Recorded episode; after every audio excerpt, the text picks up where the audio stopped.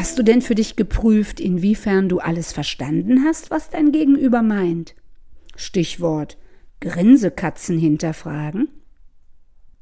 Rolf hat dir im letzten Podcast dazu Impulse gegeben.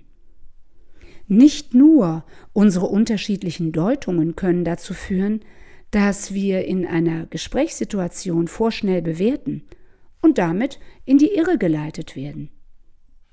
Vielmehr ist entscheidend, was und wie wir über unsere Sinneskanäle verarbeiten. Und damit herzlich willkommen zum Emotional Connectivity Podcast der Talent Management Academy. Kennst du eigentlich WAKOK? Das ist die Abkürzung für unsere sogenannten Repräsentationssysteme, bestehend aus visuell, sehen, auditiv hören, kinästhetisch fühlen, olfaktorisch riechen und gustatorisch schmecken. Jeder Mensch ist mit diesen Sinneskanälen ausgerüstet.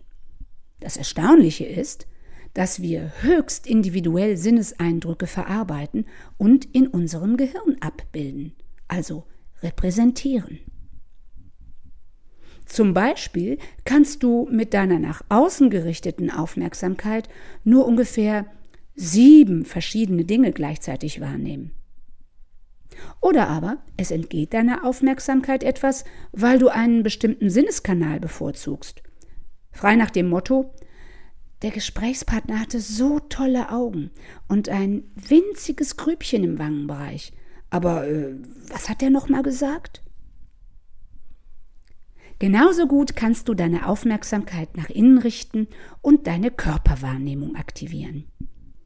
Welchen Körperbereich nimmst du am stärksten wahr? Wie genau fühlst du? Wie empfindest du dein Gleichgewicht? Stärker zu einer Seite geneigt oder nach vorn oder nach hinten?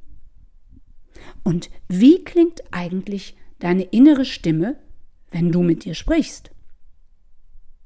Finde doch mal heraus, welches dein Lieblingssinneskanal ist. Und dann im zweiten Schritt entwickelst du die seltener benutzten. Wie das geht? Ganz einfach. Mach einen Spaziergang und nimm dir vor, die Ohren zu spitzen, wenn du zum Beispiel herausgefunden hast, dass dein bevorzugter Sinneskanal der visuelle ist. Oder hör dir etwas an, Musik, ein Hörbuch und achte darauf, welche Gefühle in dir ausgelöst werden und wo du sie verortest. WAKOK zeigt sich auch über Sprache. Hier ein paar Beispiele. Ich sehe, was Sie meinen. Das klingt vertraut. Ich möchte damit nicht in Berührung kommen.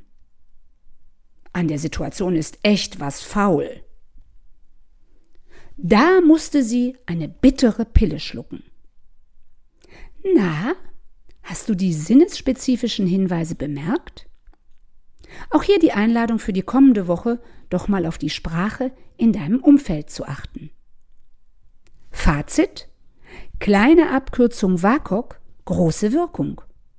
Du kannst deine Sinneskanäle putzen durch bewusste Lenkung deiner Aufmerksamkeit, sowohl nach außen als auch nach innen. Du kannst mit sinnesspezifischer Sprache spielen und beobachten und hinhören, was du damit bewirkst.